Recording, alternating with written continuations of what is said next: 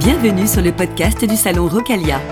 Valorisation du patrimoine, enjeux environnementaux, de la construction à l'aménagement paysager, de la décoration design à la restauration du patrimoine, retrouvez l'actualité de la filière de la pierre naturelle. Avec Franck Prost. Bonjour à tous. Rappelez-vous, c'était le 15 avril 2019.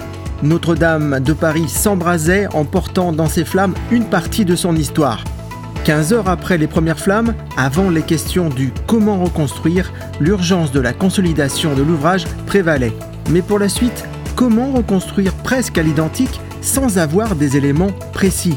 Eh bien, des scans conçus à partir de dizaines de milliers de photos avaient été effectués juste avant la catastrophe, devenant ainsi des éléments et des informations d'une haute importance, essentielles pour projeter une restauration à l'identique. À l'origine de la collecte et de l'exploitation digitale de ces photos, des tailleurs de pierre, des développeurs, des infographistes, des historiens, architectes, des archéologues, des géomètres, des compétences pluridisciplinaires, transversales, complémentaires pour cette mission. Quelles sont les technologies utilisées pour traduire en 3D ces éléments? Comment reconstruire un jumeau numérique de Notre-Dame? Photogrammétrie, orthophoto, orthoimage, plonger dans les technologies de l'image en 3D au secours de Notre-Dame. C'était aux côtés de Gaël Hamon, cofondateur de Art Graphique et Patrimoine, lors d'une conférence au cœur du salon Rocalia. Titre de la conférence La numérisation 3D à travers le cas d'étude de Notre-Dame de Paris. Bonjour à tous. Je vais vous parler d'une expérience un peu particulière qui est celle de la numérisation de Notre-Dame de Paris. Euh, qui, sur lesquels on travaille depuis euh, Sinistre. On a été missionné par euh, le préfet dans, le cadre de la mission impérieuse pour relever Notre-Dame de Paris. Alors, il ne nous a pas sélectionné pour rien, il nous a sélectionné parce que, comme disait Gilles, moi je suis tailleur de pierre, restaurateur, monument historique, j'ai mon BPMH, donc ça commence à dater un peu. J'en vois plusieurs dans la salle qui ont la même formation que moi. Et dans l'entreprise, euh, on est sept appareilleurs euh, BPMH et hum, on a une quinzaine de métiers. On a des développeurs, des infographistes, des historiens, historiennes, euh, géomètres, architectes, archéologues et j'oublie certains métiers annexes et transversaux dont on a besoin. Pour l'entreprise, on est une trentaine de salariés. On existe depuis 27 ans et nous avons numérisé un peu plus de 2500 monuments historiques à travers la France et dans des interventions dans 18 pays dans le monde. Donc, euh, suite à cette expérience-là, le, préfet de région nous, donc, a euh, appelé pour travailler sur Notre-Dame. Donc, euh, de par notre activité, on avait déjà relevé moi, été tailleur de pierre au début des années 90 sur Notre-Dame. Et donc, ça fait quand même, j'ai quelques années d'expérience dessus. Et on a commencé avec une campagne de relevé photogrammétrique euh, au début des années 90 avec l'entreprise Kellin qui était en charge de la restauration du massif occidental. Je travaillais dans cette entreprise euh, à cette époque-là. Et quand on a monté Art Graphique et Patrimoine en 94, on a commencé par le. Bah, c'était la partie nord euh, du massif occidental. Après la partie sud qui a été faite. Et on a commencé par faire du dessin euh, sous AutoCAD, et puis petit à petit, avec la photogrammétrie, on commençait à faire des relevés. On a eu notre premier scanner laser en 97, et au début des années 2000, on a fait nos premiers relevés laser sur euh, Notre-Dame, c'était pour l'orgue, le buffet d'orgue. Et à la suite de ça, on a eu des campagnes diverses et variées. Suite à de nombreuses demandes de chaque architecte en chef successif euh, à la DRAC de faire des relevés compétents de Paris, qui ont toujours été refusés. Euh, pour des raisons que j'ignore. Je suis en train de me faire des copains là. On a fait on a rassemblé tout ce qu'on avait scanné depuis 2010, euh, enfin la 2010-2016, qui concerne la zone qui a été sinistrée. Et donc, euh, vous voyez ici le, résultat, donc là ici de tout ce qui avait été numérisé. À l'époque, Philippe Villeneuve nous avait demandé de relever la totalité de, des extérieurs de la charpente et et puis pour pouvoir euh, consolider l'intégralité de nos données, il a fallu qu'on passe à l'intérieur de la charpente. Et donc vous allez voir le résultat après. Donc le but du relevé, c'était de relever tout l'extérieur, y compris la flèche, pour faire le diagnostic et les travaux qui, se faisaient justement en mars 2019. Ils montaient l'échafaudage sur la flèche. Et euh, ici, vous avez le résultat aussi des, scans, ce qu'on appelle un web share, qui permet à partir des, relevés euh, laser grammétriques d'avoir une visite virtuelle métrique de, tous nos relevés. Mais vous voyez ici, quand on ne peut pas passer sur le côté ouest ici, sur le massif occidental, pour traverser, pour boucler notre relevé sur la, sur la, pas la charpente, sur, le, sur les toitures. Donc pour pouvoir boucler, on est passé par les petites lucarnes qui sont là, que vous voyez ici, pour passer à l'intérieur, pour boucler et ceinturer notre relevé, avoir un relevé euh, très complet. Et donc quand on était dedans, eh bien quand on était dedans, on a, euh, on a fait un relevé, on y était, puisque Rémi Fromont nous avait dit quelques années auparavant qu'il n'y avait aucun relevé de la charpente qui existait, de la forêt. Et donc j'avais dit à l'équipe, bah, tant que vous y êtes, euh, faites un tour à l'intérieur et numérisez ce que vous pouvez numériser. Et au final, on a fait 150 scans à l'intérieur de la charpente sans penser que ça aurait été un élément primordial euh, de la restauration à venir. On s'en est pas compte. D'ailleurs, le, jour du sinistre, on se rappelait plus trop si on l'avait fait ou pas. Et donc, le soir du sinistre, j'ai appelé mes équipes en leur demandant si euh, bah, euh, on, l'avait fait, et puis on a été chercher les données, on a bossé toute la nuit pour se rendre compte que euh, avait toutes les données, qu'il fallait juste les assembler et les mettre dans un même système de coordonnées. Ce qui a été fait pour donner ensuite ce type d'ortho-images. Ces ortho-images ont été sorties, quoi, quelques jours après le sinistre, justement pour pouvoir avoir un premier constat d'état de ce qu'il y avait avant. C'est le seul relevé précis, hein, comme ça, en, trois dimensions qui existe de cette euh, charpente. Et ça a permis très rapidement aux entreprises qui étaient sur place de faire une préfabrication euh, des éléments d'étaiement en urgence, puisqu'on avait toutes les données. Donc on avait des données qui sont là, euh, on avait donné une précision à 5 mm à peu près. Et donc ça a permis de, faire toute la préfabrication des éléments en urgence d'étaiement de, sur la cathédrale. Euh, là ici, vous avez bah, les résultats des relevés de, l'époque. Et suite à ça, donc, euh, suite à notre expérience et notre euh, maîtrise du sujet, le, préfet nous a demandé d'intervenir. Là, c'était quatre jours après. Donc, on a passé, on y était le jeudi et pour préparer une intervention commando le samedi. Et cette opération commando, euh, on était une quinzaine de personnes avec une douzaine de scanners, des drones et tous les équipements. Il fallait qu'en toute une journée, en une seule journée, on relève la totalité des zones sinistrées. Ce qui a été fait. après, il reste beaucoup de choses. Euh, il y avait tout, il y a énormément d'éléments qui restaient à faire qu'on est en train d'ailleurs terminer en ce moment. On le fait au fil de l'eau en fonction euh, des impératifs du chantier, puisqu'on est nombreux à intervenir sur le chantier. Donc, on attend qu'une équipe avance, passe. Enfin, on passe plusieurs fois euh, après qu'il y ait des éléments qui étaient enlevés, rajoutés, euh, échafaudage mis ou déposés, déplacés. Donc ça fait de nombreuses interventions, tout ça dans un même système de coordonnées. Et là, je vais vous montrer une vidéo qui euh, inédite sur, bah, justement, là on est le samedi. Et donc on a pu faire un relevé drone exhaustif de toute la partie sinistrée parce que le surlendemain, il pleuvait et ils allaient poser une bâche provisoire blanche que vous allez tous voir à ce moment-là, basée justement sur relevé les ergométriques que vous avez vu avant, qui ont permis de préfabriquer tous les châssis euh, métalliques euh, permettant euh, de construire cette structure légère qui allait être posée très rapidement derrière sur, bah, sur les voûtes. Voilà le résultat obtenu par photogrammétrie avec à partir du vol que vous venez de voir.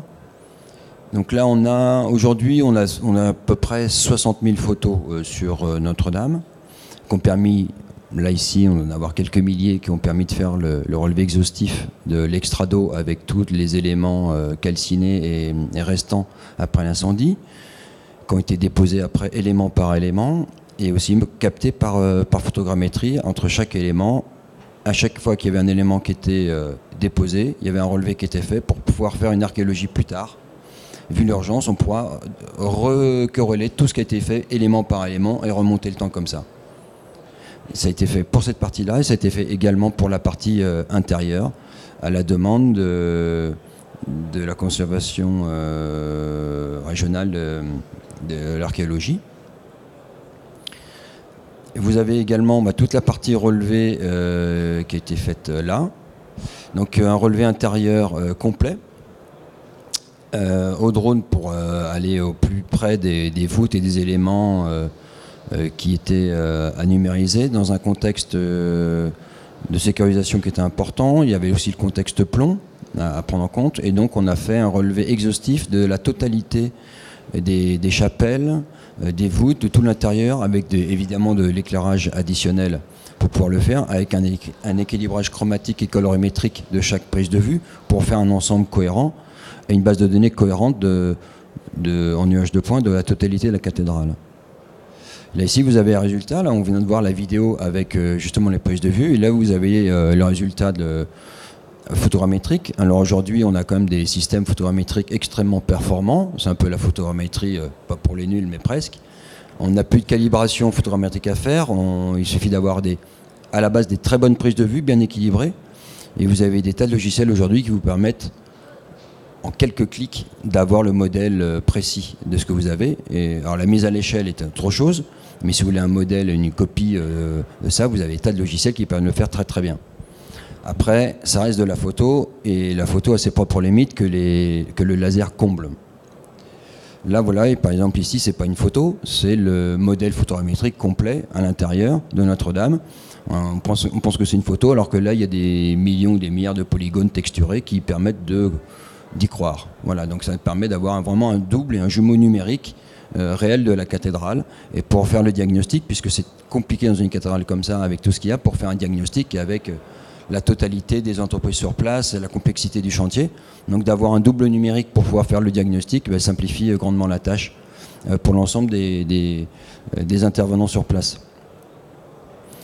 Là, vous avez la documentation par euh, calcul d'ortho-image. Alors, ce qu'on a vu avant, c'était, euh, et que vous verrez juste après, c'est, de la photogrammétrie, donc l'orthophotographie, qui n'est pas la même chose que de l'ortho-image. Euh, c'est deux points techniques importants à pas mélanger, parce que c'est pas la même façon de produire. Ça y ressemble, mais c'est pas tout à fait la même façon de produire. Important dans un cahier des charges de signifier quelle est la différence entre l'un et l'autre. Là, ici, ces images-là, ici, qui ressemblent un peu à des rayons X qui n'en sont pas puisqu'on ne traverse pas la matière, mais ça, y ressemble parce que justement, à part les effets de, de, de, relevé interne et externe, on peut couper en tranches l'édifice et quand on le coupe en tranches, eh bien on obtient ce type d'images qui sont à l'échelle. Là ici on a des ortho-images à 5 mm pixels insérées dans AutoCAD à l'échelle qui permettent d'avoir rapidement d'avoir un diagnostic et, un maîtrait, sans être obligé de passer par le dessin. Parce que nous a demandé très rapidement d'avoir des dessins, sauf qu'avant de faire un dessin, faut déjà faire, avant de faire l'interprétation du dessin, il faut déjà tout relever, tout dessiner, ligne par ligne, on peut les lignes, fermer, enfin bref, que vous connaissez dans AutoCAD avec l'édition que ça demande, et puis pas fait comme un géomètre, fait comme un, fait comme un tailleur de pierre, comme un appareilleur, donc dans les règles de l'art. Donc pas juste pisser vulgairement du trait, mais vraiment l'éditer avec intelligence. Donc ça demande beaucoup de temps, ça. Avant d'aller jusque-là, la façon la plus rapide et efficace de le faire, c'est de faire ce type d'images, là, qui sont métriquement justes, et que je compare, moi, volontairement à, des scanners euh, euh, médicaux, puisque pour nous, là ici, c'est le cas de dire, le grand brûlé, c'était Notre-Dame, et donc euh, pour faire son diagnostic, il faut des éléments. Donc des éléments tridimensionnels et bidimensionnels pour faire un diagnostic. Bah, pourquoi le diagnostic? Parce qu'avec un mot diagnostic, bonne bonne posologie, bonne posologie, bon chantier, bon chantier, bonne réalisation, on gagne du temps et tout va vite. Euh, ce qu'on n'a pas toujours dans les chantiers, quelquefois on pose l'échafaudage avant d'avoir fait le diagnostic, et une fois qu'on a posé l'échafaudage, on se rend compte ben, qu'on n'avait pas vu la moitié des éléments et que là, euh, TS sur TS, euh, délai sur délai supplémentaire, on se retrouve, ben, comme tout le monde le sait, dans des complexités. Mais c'est pas encore entré dans les mœurs totales, ça commence petit à petit à rentrer, qu'aujourd'hui, un diagnostic, comme pour le corps humain, un bon diagnostic donne une, euh, la bonne posologie et donc une, bonne chance, d'une meilleure chance de guérison euh, que si on n'en fait pas ou on le fait à moitié. Donc moi je milite pour les diagnostics. ça tombe bien, j'en ai fait mon métier et mon gagne-pain, mais je milite quand même pour, pour une logique euh, évidente d'économie globale et, structurée pour, le, ben, pour qu'un chantier se passe bien. Là vous allez voir euh, un petit zoom sur euh, une des ortho-images sur lesquelles je ne vais pas zoomer euh, à fond. Mais quand on zoome à fond sur ce type d'ortho-image qui fait du 70 000 pixels par 50 000 pixels, on arrive à voir la totalité des éléments composant cette ortho-image, donc les éléments en bois ou, en pierre qui sont tombés, qui ont permis à certains de faire de la stylose, qui ont été repris, mais élément par élément par la suite. Là ici, pour vous montrer aussi la qualité euh, de la mesure photogrammétrique, vous avez ici une vidéo sur le modèle, euh, donc le jumeau numérique photogrammétrique, là ici, où là, comme à l'intérieur tout à l'heure, on a euh, des centaines de millions de polygones texturés qui permettent de pouvoir se balader tout autour de la cathédrale, pas entre les temps réels, là c'est du précalculé, parce que trop important, qui nous permettent ensuite de faire ce type d'orthophoto. Là c'est plus de l'ortho-image, pourquoi de l'orthophoto? Parce que pour sortir ce type d'image, on utilise de la photogrammétrie. Et donc on appelle ça de l'orthophoto. Tout à l'heure on a appelé ça de l'ortho-image parce qu'on sort des ortho-images à partir de, milliards de points qui sont projetés dans un sens comme un IRM où on coupe en tranches et on le fait dessus. En photogrammétrie, c'est uniquement à partir de photos. On peut mélanger la photo et le laser et en faire des orthophotos et des ortho-images, faire des, des images hybrides, orthonormées, euh, c'est possible aussi quand euh, euh, on est obligé de mixer, et c'est souvent ce qu'on fait, mixer les deux techniques. Donc là, ici, vous avez l'extérieur, donc c'est redoutable. Là, ici, pour, le, pour les mêmes raisons, l'intérêt de ces orthophotos-là, c'est qu'on peut faire un diagnostic direct sur l'image qui est métrique, sans obligé de passer par le dessin. Alors les, dessins, on les a fait par la suite, mais on a eu le temps de le faire. vu l'urgence, il fallait absolument aller vite dessus et faire ça. Vous avez la même chose sur les intérieurs, avec Ici, euh, les coupes longitudinales nord et une vue euh, sur une chapelle qui ont été faites comme ça. Donc chaque chapelle a été développée, il y a un développé complet de toutes les faces internes euh, de, la cathédrale, il n'y a, pas de, il a pas de manque là-dessus. Après, on a eu le temps, une fois que toutes ces données là en ortho-image, orthophoto ont été faites, on a, eu, on a eu le temps de faire du dessin, de l'éditer correctement et de faire des dessins qui tiennent la route euh, et les faire dans les règles de l'art, parce qu'on avait le temps de le faire.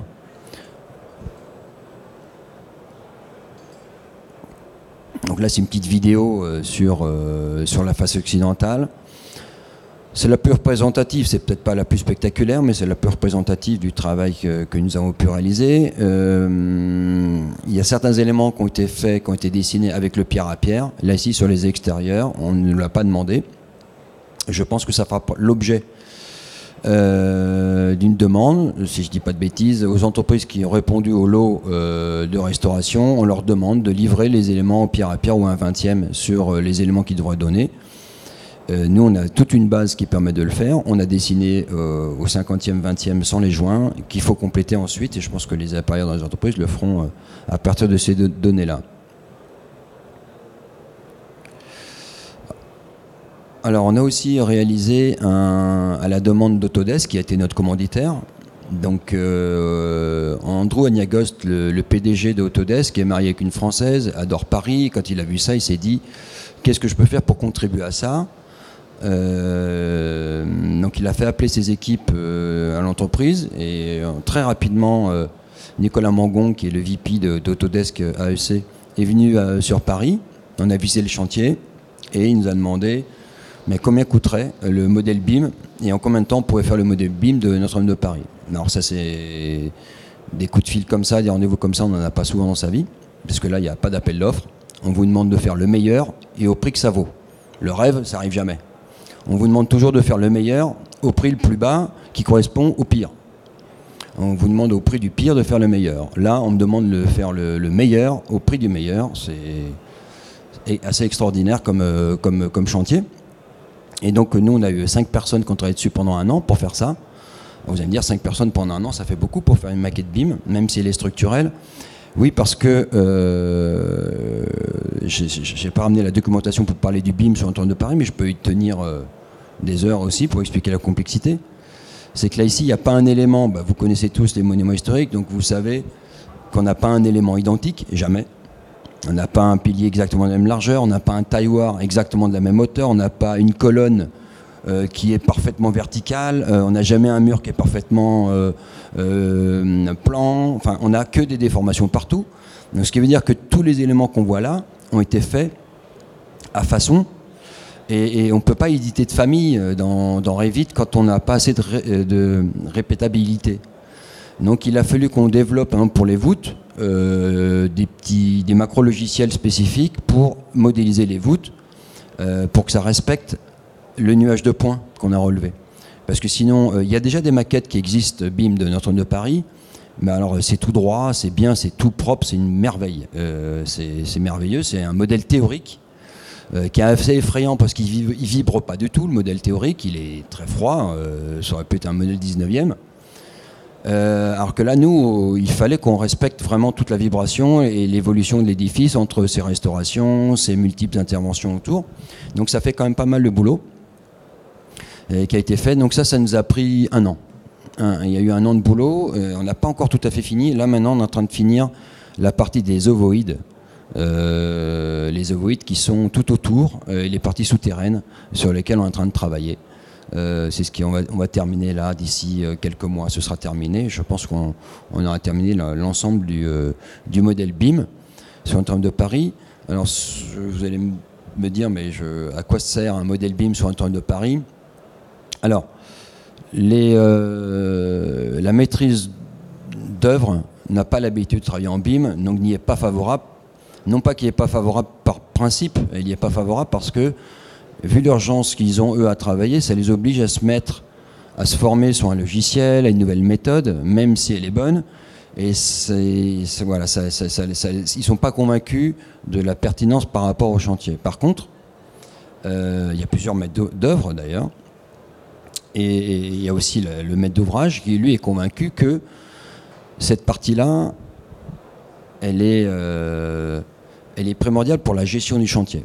C'est-à-dire que euh, pour tout planifier, comme tout le monde va intervenir quasiment en même temps, cette maquette-là, elle est faite pour tout pré-planifier. Dire voilà, telle entreprise va faire telle chose, on va zoner les interventions euh, à telle date, l'échafaudage, ils vont là, où est-ce qu'on place les choses? On simule tout le chantier en préalable pour éviter ce que vous connaissez tous, puisque tout le monde ne se parle pas forcément et on n'a pas tous les mêmes éléments de langage, pour éviter ça, que tout soit préparé en amont pour voir, tous les écueils qui peuvent arriver dessus et les limiter au maximum. Ça ne veut pas dire que c'est de la magie, ça ne veut pas dire qu'on règle tous les problèmes, mais ça veut dire qu'on a au moins un moyen euh, préventif de, caler un, chantier et de l'organiser, aussi bien sur son planning, son approvisionnement et, euh, et sa gestion. C'est une maquette aussi au, final qui servira aussi à, son monitoring et donc, euh, par exemple, quand on utilise une maquette comme ça, ben, on peut savoir avec des capteurs ben, s'il reste des personnes dans la cathédrale, à quel endroit. Euh, s'il y a des points chauds des points de feu, ben, très rapidement de les localiser avec les capteurs et tout ça synchronisé sur la maquette et dire voilà si on doit aller de ce point-là à tel autre point, de faire une simulation des meilleurs temps de parcours, des parcours en fonction des aléas pour y aller. C'est à ça que sert ce, type de maquette aussi, à la, gestion, à la maintenance d'un édifice comme Notre-Dame de Paris. Alors, euh, ça ne se fait pas que sur Notre-Dame de Paris, bien sûr, le BIM se fait sur tout type d'édifice, et, euh, Notre-Dame de Paris euh, également. À partir de ces aimants-là, de ces aimants-là il y a aussi une, maquette qui a été effectuée par, ça c'était des éléments qu'on avait avant incendie, c'était faite par Laurent Stéphanon, qui est historienne chez nous, historienne infographiste, qui a fait ça pour, pour un ouvrage. Euh, et aujourd'hui, on a 14 époques différentes en 3D, donc ça montre tout le chantier de Notre-Dame de Paris. Et là, ce qu'on est en train de faire aujourd'hui, c'est transformer ces modèles 3D-là en visite virtuelle euh, pour visiter le chantier, pour en faire aussi des, ateliers de métier où vous allez pouvoir, avec un casque et tailleur de pierre, euh, dans le chantier Notre-Dame de Paris, charpentier, maître verrier et forgeron, à l'intérieur du chantier, de la loge, et de vous glisser dans la boîte des pâtisseurs pour reprendre les outils. On le fait aussi pour le grand public. On a besoin, nous, dans nos métiers, de séduire le grand public pour faire connaître nos métiers, parce que tout le monde trouve nos métiers euh, fantastiques. Mais euh, il faut faire un lien avec le grand public. Donc, tout ce qui va être VR et, jeux interactifs en, VR, est très utile pour ça. Donc, il va y avoir très prochainement moyen de rejouer les métiers dans notre homme de Paris à partir de ces modèles-là et des, films 360 qui vont remettre les éléments dans le contexte. Gilles, je suis comment? Je peux continuer? Continue. Alors je continue sur d'autres projets euh, pour, euh, pour euh, parler aussi des, autres types de relevés qui sont. Alors ça se fait évidemment dans, pas que dans l'architecture, mais ça se fait aussi dans l'archéologie énormément. notamment en, archéologie préventive et aussi dans la mémoire des patrimoines. Il y a comme énormément de, de patrimoine en danger sur la planète. en France, presque, puisqu'il y a presque un quart des, des monuments français, 23% des monuments français qui sont en péril. C'est quand même beaucoup péril, ça ne veut pas dire qu'ils vont tomber la semaine prochaine, mais que si on s'en occupe pas, dans 10 ans, euh, il y aura des dégâts euh, irréversibles avec des sommes astronomiques à mettre en place pour pouvoir les restaurer. Donc euh, il y a beaucoup de choses à faire dans tous les pays du monde, mais en France aussi. c'est pour ça qu'en archéologie et en préventif, la numérisation est un, outil de, captation pour, pour graver dans les mémoires collectives le patrimoine qu'on nous a légué jusqu'ici. Donc les résultats sont les mêmes. Ce que vous voyez tout à l'heure, c'est tout ce qui va être élévation en ortho-image et en orthophoto, soit aussi bien aérien qu'en élévation. Après tout le traitement des dessins euh, qui vont derrière. Les, euh, tout ce qui va être euh, étude de déformation, c'est très efficace, c'est extrêmement rapide à faire. Pour faire, c'est quand même beaucoup plus facile d'avoir ici sur ce mur-là avec une carto, de voir les déformations qu'on a là. À partir du moment où on a le modèle 3D, on définit le plan moyen, on dit euh, vers où on veut qu'on euh, ait nos distances euh, d'appréciation sur les calculs, et c'est quasiment en temps réel. Donc c'est des outils très efficaces et ça, c'est exactement une continuité du relevé numérique. Donc ça, c'est pas, c'est pas quelque chose de très compliqué à faire, mais c'est très efficace. La même chose pour les œuvres d'art. là ici, on utilise différentes techniques. Euh, donc euh, là, toujours la photogrammétrie du laser, sauf que ce n'est pas tout à fait le même type de laser. Là, on a un laser bleu qui nous permet, avec un bras euh, métrologique, qui nous permet de descendre à 23 microns de, précision, et surtout de pouvoir numériser tout ce qui est totalement spéculaire. Par exemple, du chrome, un noir brillant, polybrillant, extrême, on est capable de le numériser aussi grâce au laser bleu. Avant, le, ce qui était le pire pour nous, ça commence à dater, hein, ça fait, je dirais, à nos débuts, hein, donc il y a 15-20 ans quand on utilisait le, laser, tout le faisceau laser était absorbé par le noir. Aujourd'hui, ils ont développé des, méthodes avec le laser bleu euh, qui permettent de, se, s'en faire, de se défaire totalement de cette contrainte euh, en pouvant le numériser. Et même avec des damiers de chrome et de noir polybrillant, on arrive à le numériser sans aucune euh, des partitions dans le Z. Donc c'est quand même très intéressant. Et ça, ça nous permet aussi d'aller vérifier sur l'épiderme. On le fait beaucoup pour aller vérifier l'état de l'épiderme de certains éléments qu'on ne peut pas forcément voir directement à l'œil nu et de pouvoir les accentuer euh, par le relief. D'en faire des doubles numériques et puis après on peut rentrer dans ce que tout le monde parle aujourd'hui, le métaverse. Ces mêmes contenus servent aussi à faire des reconstitutions historiques et des modélisations. Donc elles sont plus ou moins stylisées, plus ou moins réalistes. On va euh, du film euh, à la... Là ici je vois sur l'amphithéâtre euh, de Nîmes. C'est un web documentaire. faire des images de projet aussi, avant, avant et après projet. Et des tables tactiles, des tas de choses comme ça, de la réalité augmentée que vous allez voir ici réalité augmentée euh, avec de la, du, guide virtuel aussi. Vous avez un musée virtuel qui est fait avec les œuvres que vous avez vues numériser. Ça a été très utile pendant le Covid. Euh, on a un système de, musée virtuel qu'on a déposé qui permet euh, de n'importe quelle partie de la planète, à partir du moment où vous avez un équipement VR, de vous retrouver avec votre avatar dans ce musée-là et entre vous et pouvoir communiquer et faire des choses auprès des œuvres, vous approchez au plus près des œuvres et apprendre des choses que vous ne pouvez pas faire dans la vie réelle. Alors, le numérique n'est pas aussi euh, sensible euh, que le réel, mais amène quand même, euh, amène quand même un, supplément de compréhension et un supplément didactique. Quand on a numérisé par exemple les œuvres à Abu Dhabi, avant qu'elles partent là-bas, elles étaient dans des ports francs en France, et avant qu'elles partent, on les a toutes numérisées et elles sont en partie dans le musée virtuel. Euh, et quand on va au Louvre d'Abu Dhabi, que c'est vrai, quand on vérifie, on regarde les œuvres entre le vrai et le virtuel, c'est clair que le, réel a encore un, impact euh, très important. On n'est pas prêt de le remplacer. C'est pas possible. Il y a une vibration qu'on ne peut pas retrouver dans le virtuel. Par contre, dans le virtuel, on approche au plus près de l'œuvre qu'on ne peut pas faire parce qu'il y a beaucoup d'œuvres qui sont euh, qu'on ne peut pas toucher, qu'on ne peut pas manipuler, on ne peut pas aller derrière, parce que quand, comme ils sont exposés, on peut faire, quand on a un rond de boss, ben, on peut le voir généralement que de face, on ne peut pas euh, voir tout ce qu'on veut. Là, le numérique est vraiment une aide euh, intéressante là-dessus. Je vous remercie. Merci beaucoup Gaël. Gaël, ça fait, ça fait très longtemps que tu œuvres dans ce domaine avec sans cesse la recherche de l'avancée technologique et je voulais savoir aujourd'hui combien vous étiez art graphique et patrimoine ça, représente, une équipe de combien et de, qui enfin, Les compétences? Bon, On est une trentaine. On est, on est une trentaine euh, et euh, les compétences, bah, c'est la base, hein, la pierre, l'intérieur de pierre, ça c'est la base. Euh, pour l'interprétation, la connaissance et puis la tête bien faite quand même. Il n'y a pas que des bras forts, il y a aussi une tête bien faite. on a des, pas mal d'ingénieurs. On a des ingénieurs euh, différentes écoles, euh, STP, INSA, autres, spécialisés dans la géomatique ou, les relevés euh, géométriques et topographes. On a historien historienne, on a aussi cinq architectes, on a une archéologue, on a une historienne, historienne de l'art aussi, et on a des développeurs, codeurs développeurs, des infographistes.